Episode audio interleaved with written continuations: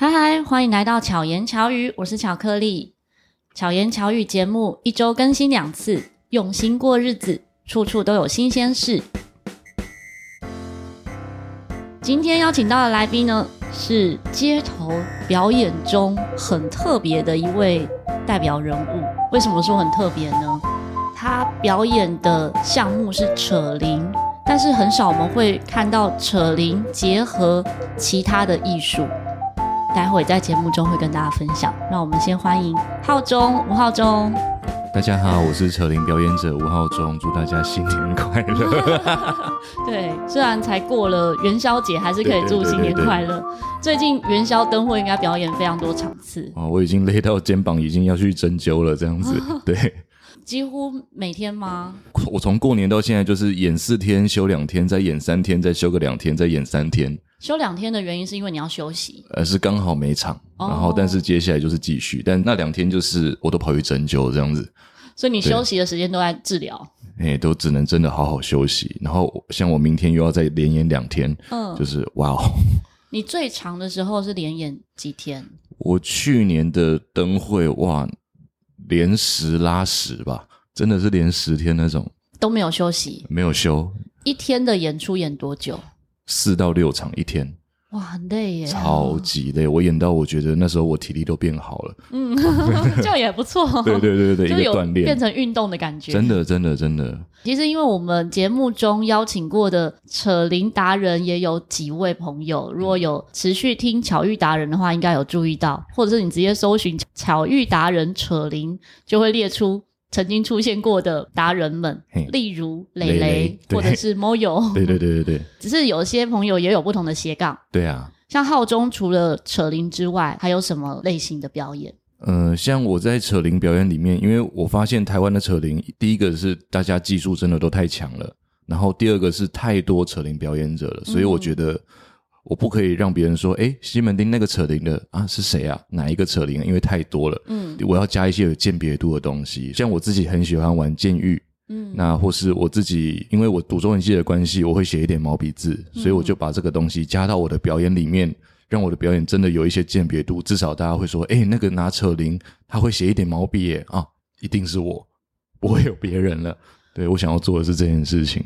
我目前还没有看过浩中扯铃加毛笔的这场演出，但是有看过一些影片。嗯，那时候觉得超酷的，因为你的毛笔表演不是像一般人想象中只是拿着毛笔来写字，嗯，你是用扯铃来写毛笔。哦，对，然后后来有慢慢的延伸成用扯铃画画，哦、或是再把这件事情延伸成一整个比较完整的表演这样子。对，是有哪些的元素结合在一起？这个事情一开始是因为我从二十岁那一年，我妈就跟我说：“你念中文系，所以从今年开始，你每年都要帮家里写春联。”嗯，然后写一写，你写着写着就会觉得，因为我自己出逃比较多，我会怕无聊，嗯、所以有的时候我就很无聊，我想说，那不然我用扯铃来写写看好了。嗯，我就先拿扯铃棍写，诶可以写嘛？嗯，然后我再拿扯铃碗来写，诶，可以。然后最后弄一弄，弄一弄之后，我记得有一次我做的比较完整的结果是，我用扯铃棍沾着墨写出了一个招财进宝之后，再用扯铃的碗沾完一圈墨之后盖上去，哇，那个质感跟我想象中的就是哇哦，有一种盖印章的感觉。对对对对对。然后从此这个东西就种在那边。那直到二零二零年，我参加了一个创作计划。它叫做马戏棚。那期末的呈现，大家都要做一些新东西嘛。那时候我想不到新东西，然后我就在跟那个我的好朋友，就是赵志汉，他那时候还在太阳马戏团，这样，他我们就在聊天，聊一聊，聊一聊，他就说他在想有一种表演形式是有一个人穿着全黑的紧身衣，嗯，然后你拿全白的铃，然后上面就是你可能会想办法喷一些颜料，这样所有观众的注视的感觉跟目光全部都会在颜料上面。嗯那那时候我就觉得，哎、欸，这很酷，但是我不可以只这样子玩，我想要用到我只有我可以做得到的方法，所以那时候我就想办法用扯铃在地上刮的那个痕迹，或是它摩擦的痕迹、喷溅的痕迹，去组合出中文字这件事情。然后那个时候。就开始了这条路。那时候的呈现写的是“未央”两个字，就是诶，有一点流体化的效果，又有一点书法的感觉。虽然不成熟，但是是一个很有趣的尝试。嗯。到后来慢慢慢慢慢慢，有一天我记得我有点职业倦怠这样子，然后我就觉得很 emo，那我就跑去买了画布，然后买了压克力颜料，弄一弄弄一弄，发现诶，这是可以作画的，嗯，好玩。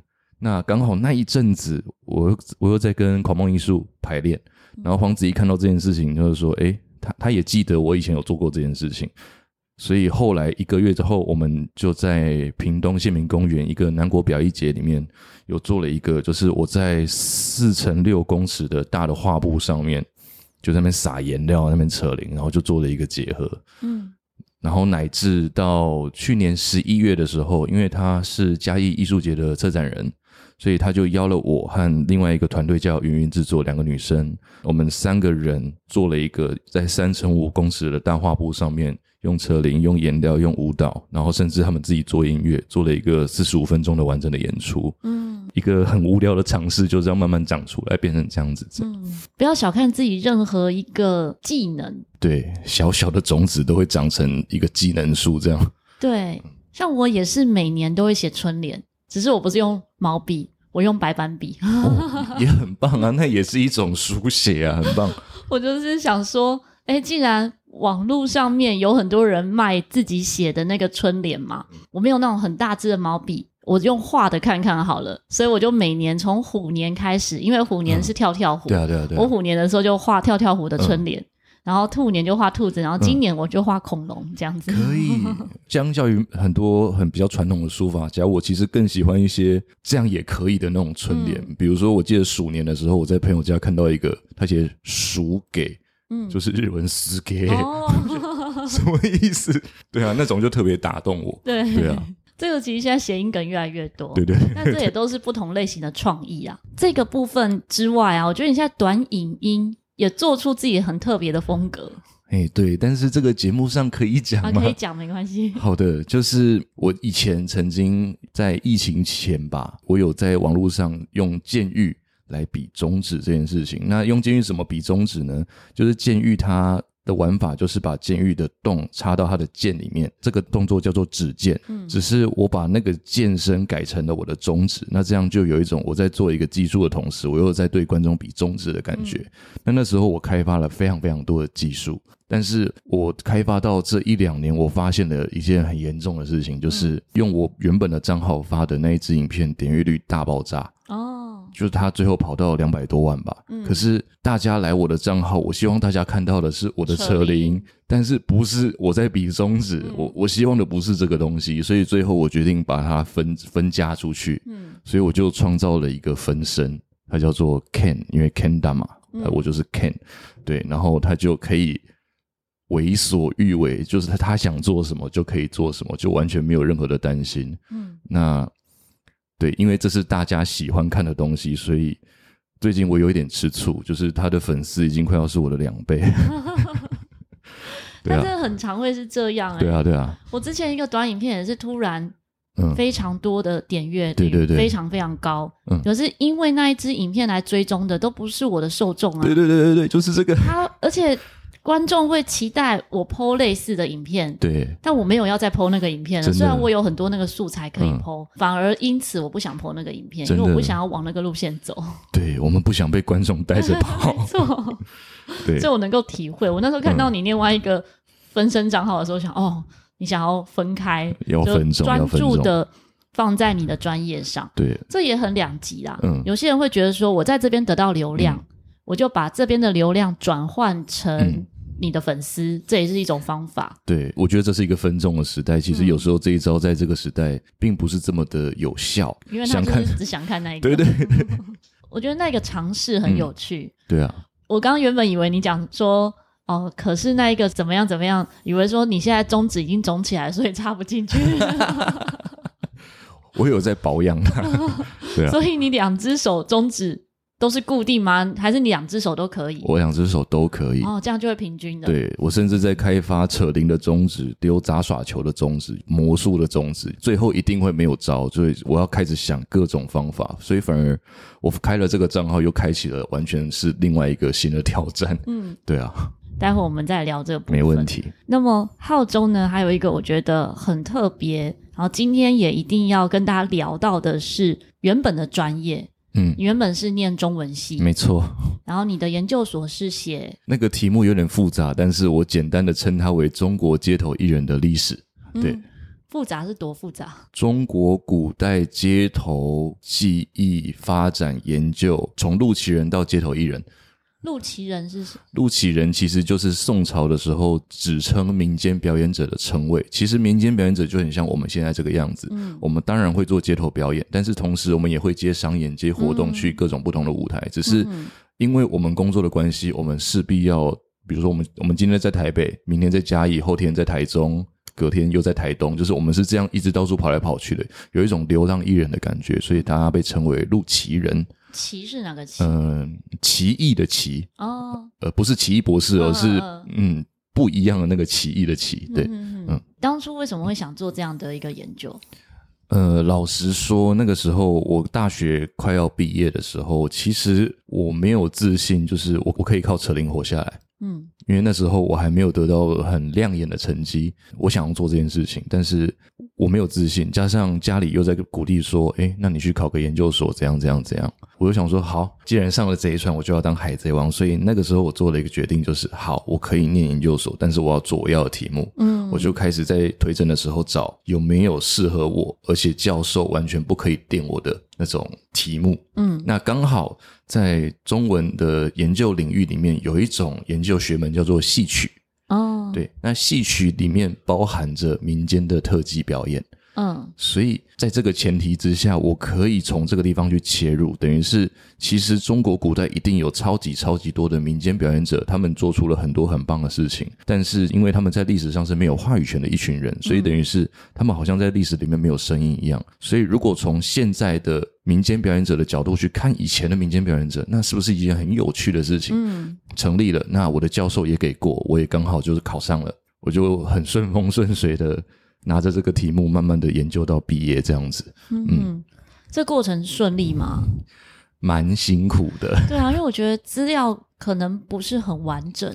真的是非常的不完整。像甚至我们我自己最早最早找到的民间中国民间有街头表演的资料，居然不是中国人。嗯，是魏晋南北朝的时候，因为战争流亡到中国的印度人。哦。他甚至是印度人把它记录下来的，没有，是中国人看到印度人在表演魔术，嗯、然后因为太神奇了，所以他把它整个完整的记录下来，而且是很完整的 set。嗯，可能第一段是吞火，第二段是什么，第三个是什么，然后最后又一个回马枪这样子。是因为有印度人来演出，他才把它记录下来，不然中国自己的演出他是没有记录的。其实有的，但是后来的记录就是跑到唐朝才开始有，哦、就是中间其实也隔了非常非常久的一段时间。嗯对啊，那后来我就有研究了一下为什么会这样子。那从以前到现在又是怎样怎样怎样？那我们可以等一下再聊这件事情，因为他会聊超级久。嗯，好。对，因为有这样的身份，嗯，台湾街头艺术文化发展协会这几年我们都有办。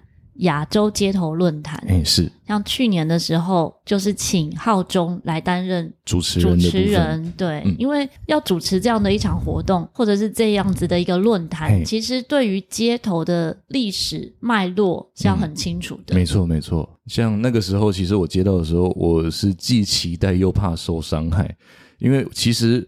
对，我确实有受过学术的训练，我也知道要怎么发表我自己的研究，这是我受过训练。但是我其实没有主持的经验。嗯，虽然我具备这样的知识，但是我其实有点焦虑。记得那个时候我在准备的时候，我疯狂的听了一个另外一个 podcast，嗯，它叫做好哲凳，是两厅院开的，嗯、哲学的哲，然后凳子的凳，对对，里面的主持人叫做朱家安，他是一个哲学研究者。嗯。我就听他是怎么主持一个议题的，嗯，那他就都会请一些蛮酷的来宾，比如说这个是学者啊，这个是表演者，这个又是什么女权工作者，他们就会这样聊。结果我发现有一个超级值得我学习的地方，就是他听完一整段来宾的论述之后，他可以超级快的用三五句的方式去总结，嗯，这件事太强了，而且以 Podcast 或是像论坛这么长时间的一个。一个会议形式来说，总结这件事情实在太重要，因为大家听一听，一定就飘掉了，对，就忘记了。对，然后我就抓到这一招，我就拼命的听你到底是怎么总结这件事情。嗯、然后还好那一天还算有可以总结到一些东西，这样子，对，嗯、就是完成了一个挑战，也是很好的经验。对啊，因为在那个当下、啊，真的是来自、嗯、不能说世界各地啊，嗯、至少就是亚洲地区几个地方，啊、然后每个国家每个地区。嗯都有他很辛苦的地方。真的，香港的故事真的让人鼻酸。嗯，真的，我们真的很幸福。虽然我们在街头演出，或者是可能有一些台湾的街头表演者，嗯、都会觉得还有很多不便，对，或者有很多辛苦啊、不公平啊之类的。可是比起其他地区来讲的话，台湾算很幸福了，嗯，真的是很幸福的。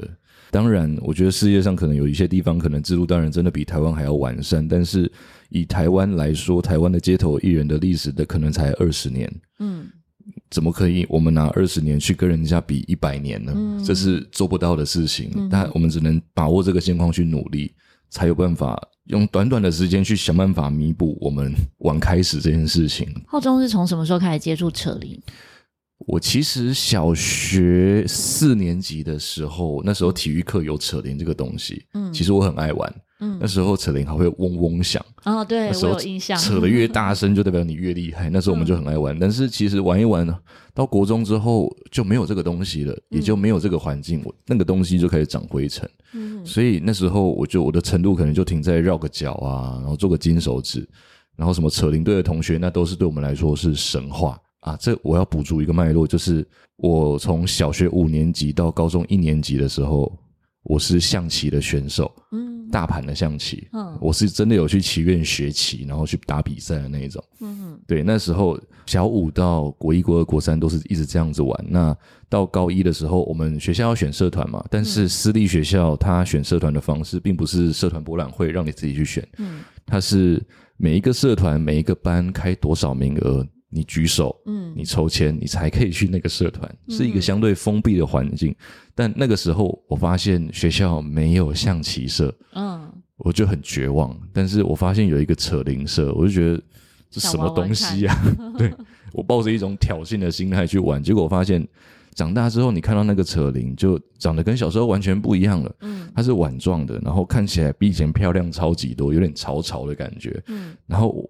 玩起来，或是你看到老师在玩的时候，你会发现，哎、欸，原来可以扯两颗铃，哎。然后，高中男生是一群血气方刚的生物，他们对于世界的一切都相当的好奇，嗯，所以每一节下课，我们都在后面很新鲜，都在尝试各种东西。有一天，我记得我永远记得那一天，就是我们看到老师扯两颗铃的时候，我们觉得或许我们可以试试看，嗯，所以我们就两个人把扯铃都夹得很快很快很快，那我丢给你，你试试看，然后。我记得我们就轮流丢，有人已经成功了，然后轮到我的时候，我就看到扯铃在我的手里有两颗铃在那那样转，我发现我好像可以做到我超乎我想象的事情。那一刻我就真的整个被叼住了，爱上了。嘿，就是那一刻，对，就是恋情爆发的那一刻。从此就是从那一天开始，就是可能我每一节下课都基本上都在玩扯铃。嗯，然后想办法去找资源，或是可能朋友看到哪个部落格，我看到哪个部落格，我们也会分享一下。然后甚至那时候有一个有一个无名小站，它叫扯铃的幸福工厂，然后它是一个台湾很重要的老师创的，它里面就分享了国内外各种的表演啊、比赛的资讯啊、影片啊，或是扯铃的教学。嗯，我就看着那个影片，就是每天都在看，一直学，一直学，一直学。直到高中毕业，嗯，对，很疯狂的一个程度。因为在社团的成果展上表演，没有人这么认真练扯铃嘛，所以我理所当然会是程度比较好的那一个。嗯，对，那个时候我让大家很 shock，那个成就感其实很不一样。当你一个你不知道你可以有这么大的成就感的时候，你在一千人面前表演，然后你得到那个暴动的感觉。嗯哇，那个脑内飞，那个脑内飞就是一直爆，一直爆，一直爆，所以就一直不小心扯到现在了。这样，嗯嗯。那时候你有参加什么团队吗？完全没有，我都是，其实我到现在都是自己一个人。嗯，对啊，嗯，这也是很难得的耶，因为我们知道的几个团体、嗯、几个表演者，几乎都有自己的剧团。对。哦，也不能这么说啦。嗯，是说扯铃好像比较常是这样，非常的长，因为我们有校队的文化。嗯，对啊。可是其他表演就不一定是这样。我觉得那是因为人口数的关系。嗯，可能戏曲好了，因为戏曲他们可能一个班里面就有学十种不同技能的人，他们要怎么组团？不可能的。嗯、那可是像如果是扯铃或者火舞、嗯、这两个，在学校里面会有很多社团的。这种存在，他们就很容易有团队。哦，对，比如说扯铃的话，就是国小扯铃队、国中扯铃队，高中可能没有，但是大学它有独招，所以有体保生。嗯哼，那火舞的话，他们可能高中有可能是童军，童军或那大学就会有火舞社。那这样的话就很容易有团队存在，嗯，因为大家都是一起练上来的，很自然的就会聚在一起。只能说你高中的时候自己练太强了，所以只好走自己的路。就是，我觉得是没有那个环境。嗯，对，就是但其他可能。我觉得天分可能甚至比我好的人，他们可能后来跑去玩魔术嘛，跑去玩什么？但是我就是喜欢扯铃，嗯，所以我是留到最后的那一个人。对对对对对，这个我也能体会。对啊，比如说扯铃，它也算杂耍之一。对，喜欢杂耍的人，他就会去接触很多跟杂耍相关的事物。对对对对对。例如浩中也不会是只会扯铃，嗯，可能你也会丢球，也会魔术，也会剑玉，嗯，或是不同类型的杂耍。嗯。哦，那喜欢音乐也是这样。对啊，对啊。像我自己接触音乐，我喜欢陶笛。嗯，那我也接触很多不同乐器。嗯，可是只有陶笛是我想要一直走下去的。对，就是那个。对，就是这种感觉。领航的那一个。对对对。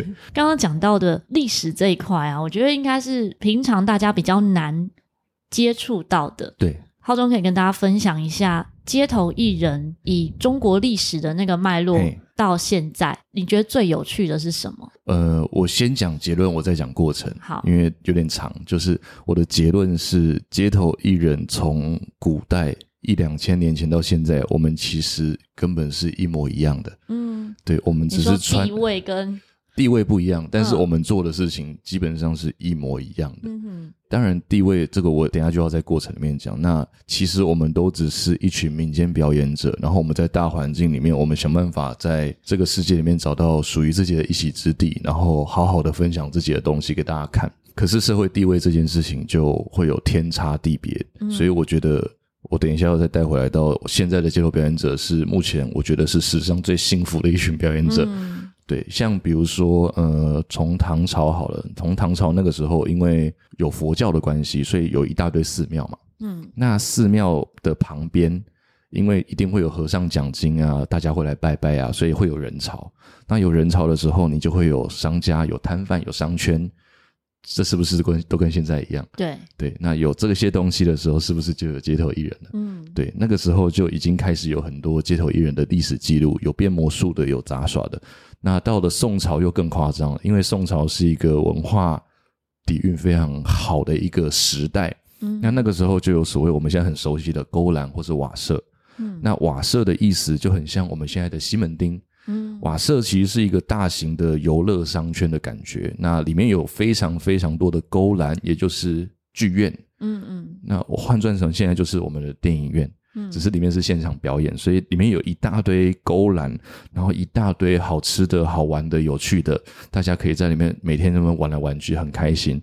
那里面一定会有街头艺人。嗯、到了可能呃明清的那个时候呢，因为那个时候大家可能觉得这些东西玩够了，他们开始喜欢旅游了，所以就会跑到各个名胜啊、古迹啊，大家会大家就会开始慢慢的跑来跑去、跑来跑去，甚至是北京那个时候。如果你有看《霸王别姬》的话，里面是不是有很多一样是有京剧的剧院？嗯，那基本上只要有人潮的地方，就会有街头艺人。很多文献的记载里面，其实他们也有分旺季跟淡季。嗯，比如说每逢春节的时候，街头表演者出来卖艺，莫不利市三倍。那个利市三倍的意思就是，大家都会赚的可能比平常多个两三倍。哦一模一样，真的是一模一样。但是以社会地位来说，以前表演者最早最早在宫廷里面的表演者，他们基本上就是皇上的宠物。嗯，对。那到后来为什么会到民间呢？因为战乱，比如说唐朝的时候有一个安史之乱，那这个时候唐朝政府没有钱养不起表演者了，那你们就我就把你们开除，自生自灭，自生自灭。那这些人要怎么自生自灭呢？那时候又没有麦当劳，又没有 Uber Eat。嗯。就很像是他们遇到的疫情一样，但是他们只能自己想办法，所以他们就在街头，他们就在民间到处自己去找自己的舞台，慢慢的衍生出了街头艺人的文化，所以他们基本上是社会的底层。嗯，虽然他们的收入不一定比一般人差，但是他们的社会地位是很差的。我觉得我看到最心痛的一个文献是在清朝的时候，满清旗人是比较高级的嘛，满清人，然后再来是汉人。嗯，那我看过一个文献是《大清律例》。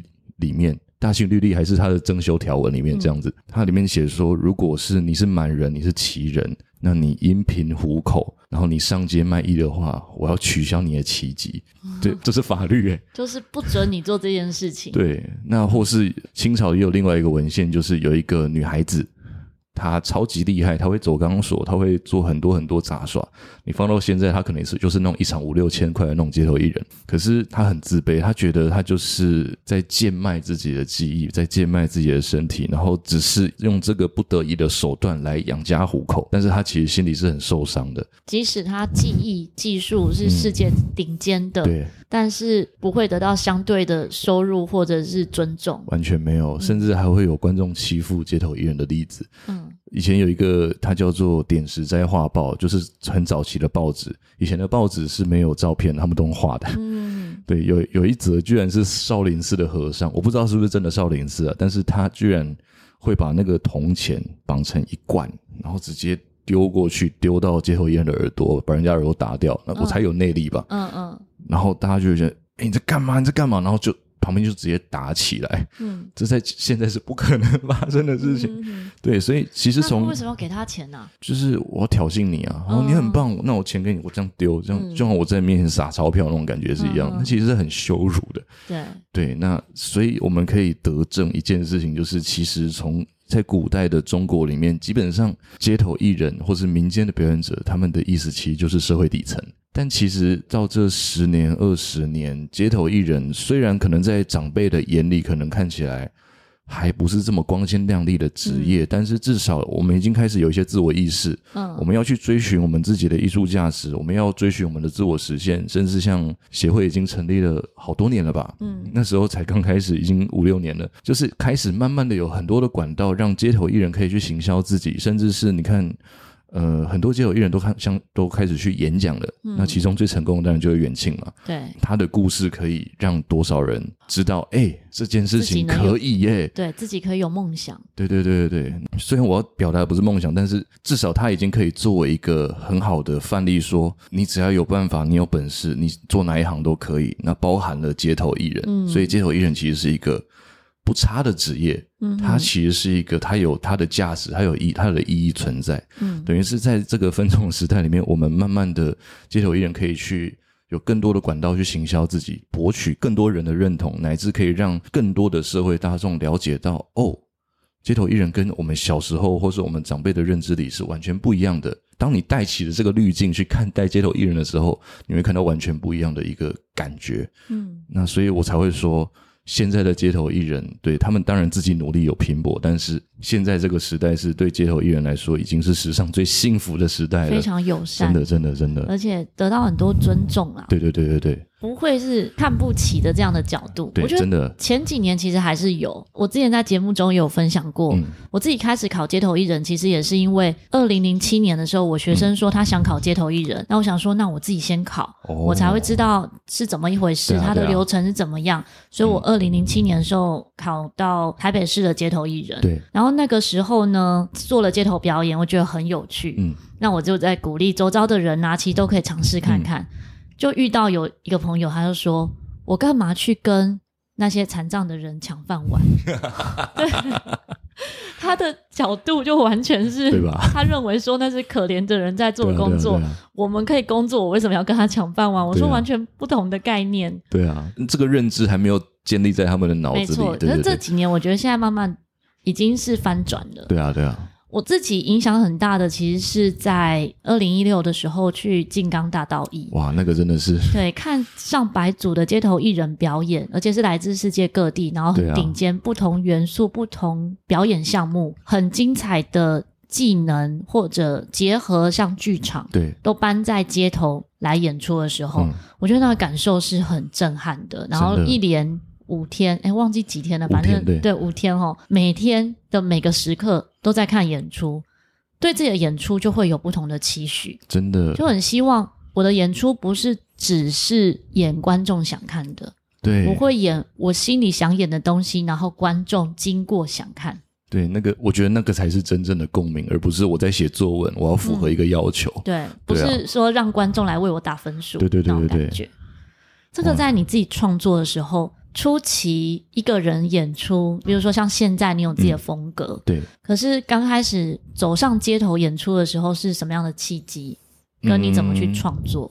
嗯、哦，这个其实蛮中二的。我记得那个时候，我因为我学校要表演，我跟一个已经在街头的朋友借灯光铃的设备，因为那时候我灯光铃不够，嗯，我就去跟他借。然后反正在打电话的时候，他就聊到，哎，我今天怎样怎样怎样，然后我今天赚了六千块，嗯，我就说，哈，你说今天赚了六千块，一天一天六千？他说，对啊，怎么了吗？我说，哈。然后后来我就真的去跟他借，然后我就看他这样演演演演，我就想说，这样子一天就可以六千块了吗？因为那个时候我还算是技术比较好的选手之一，嗯、心里种下了一个种子是，诶，其实我可以嘛，或许可以试试看。那后来我就真的去考了，我也很幸运的就考上了台北跟新北的街头艺人，所以就开始了我的街头之旅。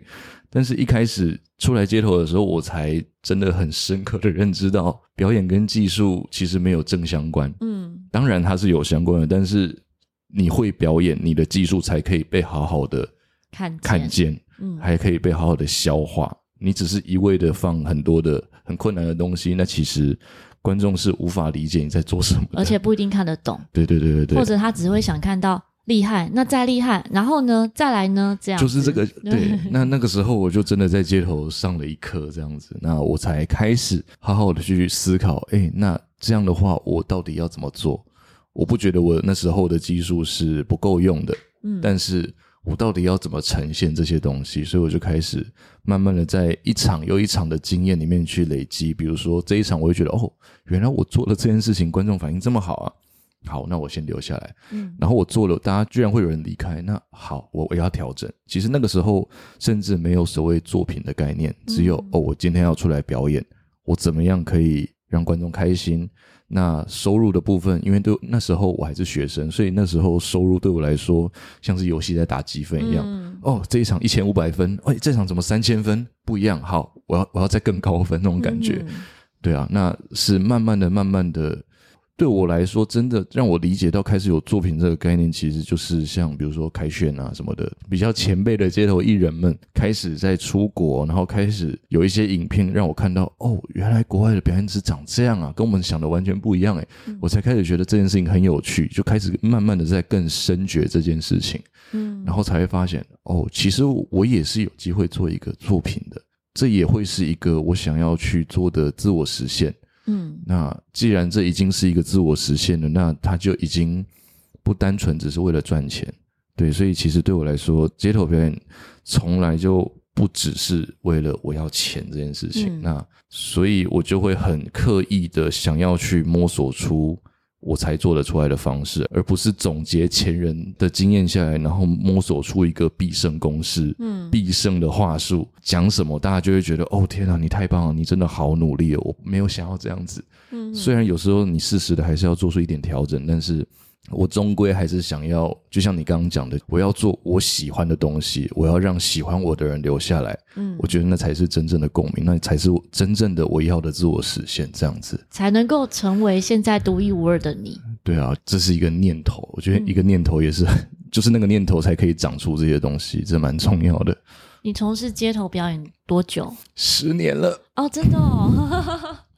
完全没有感觉，我也没有感觉。我我是到今年初我才突然发现，哎，十年了，怎么会这样？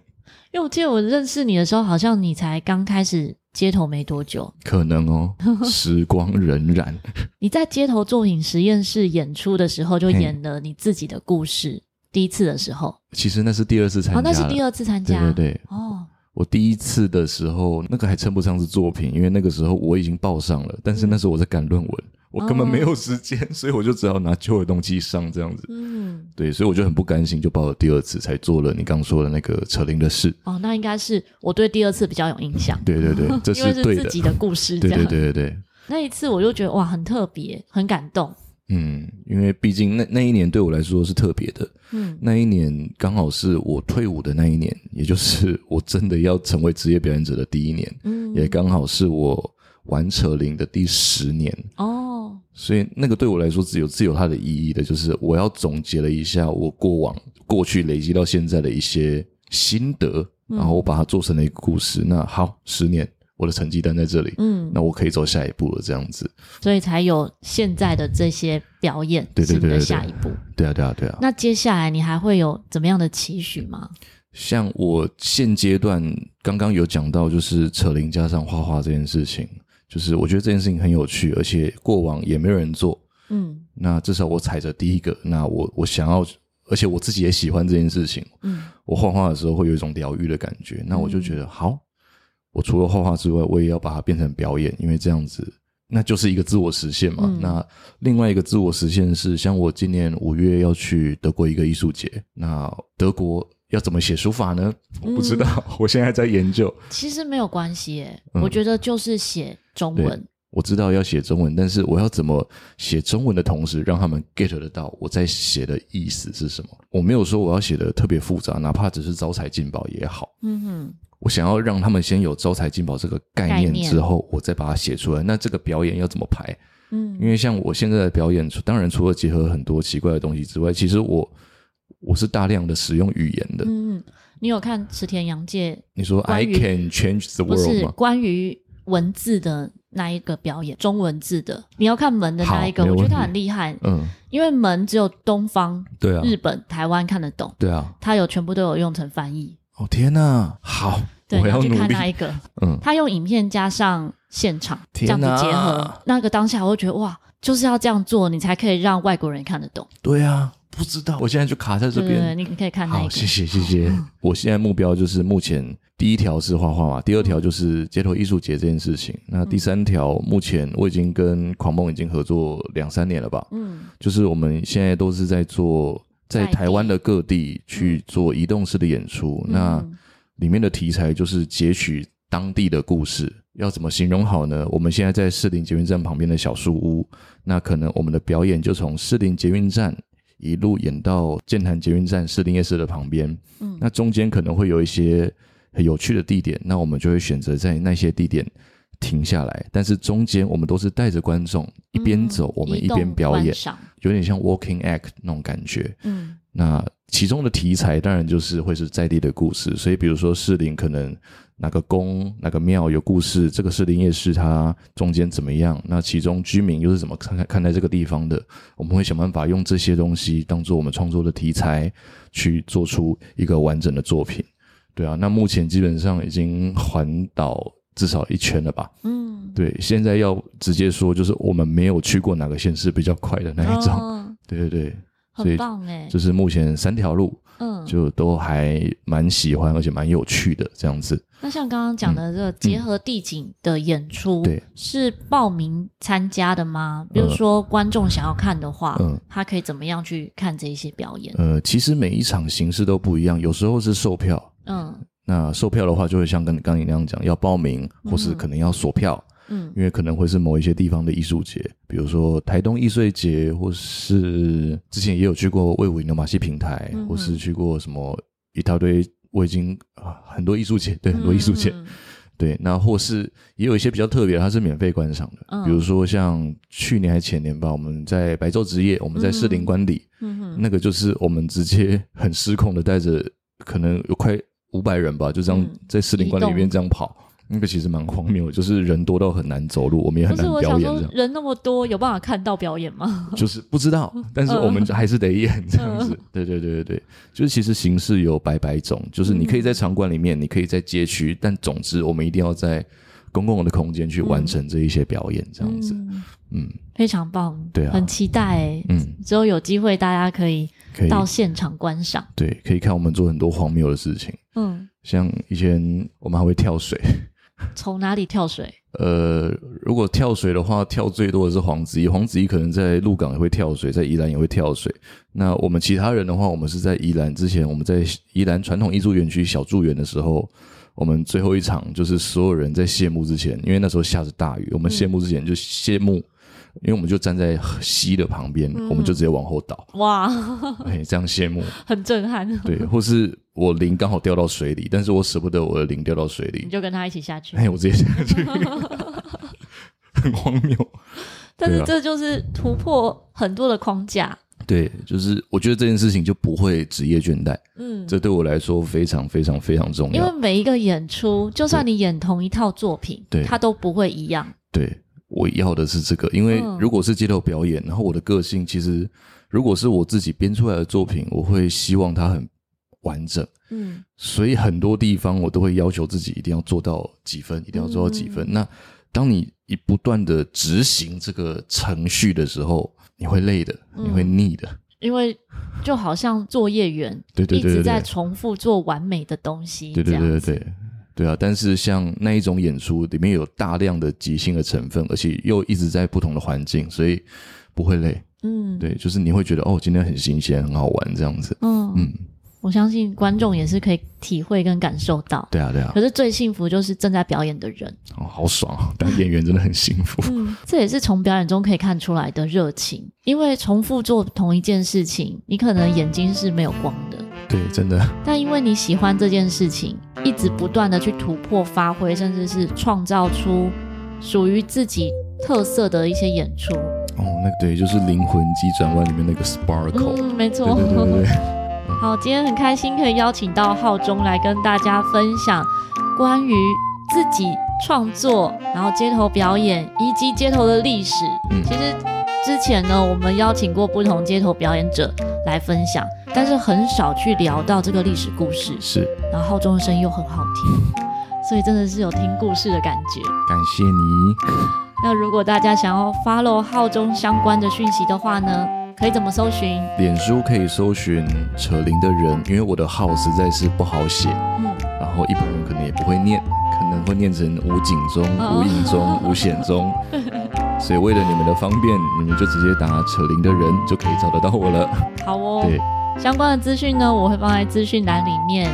有任何想要跟浩中分享的，都可以留言给我们，可以留言在这集节目的单集留言，或者你也可以在 Apple Podcast 留言给我。希望浩中和巧克力可以陪伴你，巧妙克服生活中的压力。我们下次再见，大家拜拜，拜拜。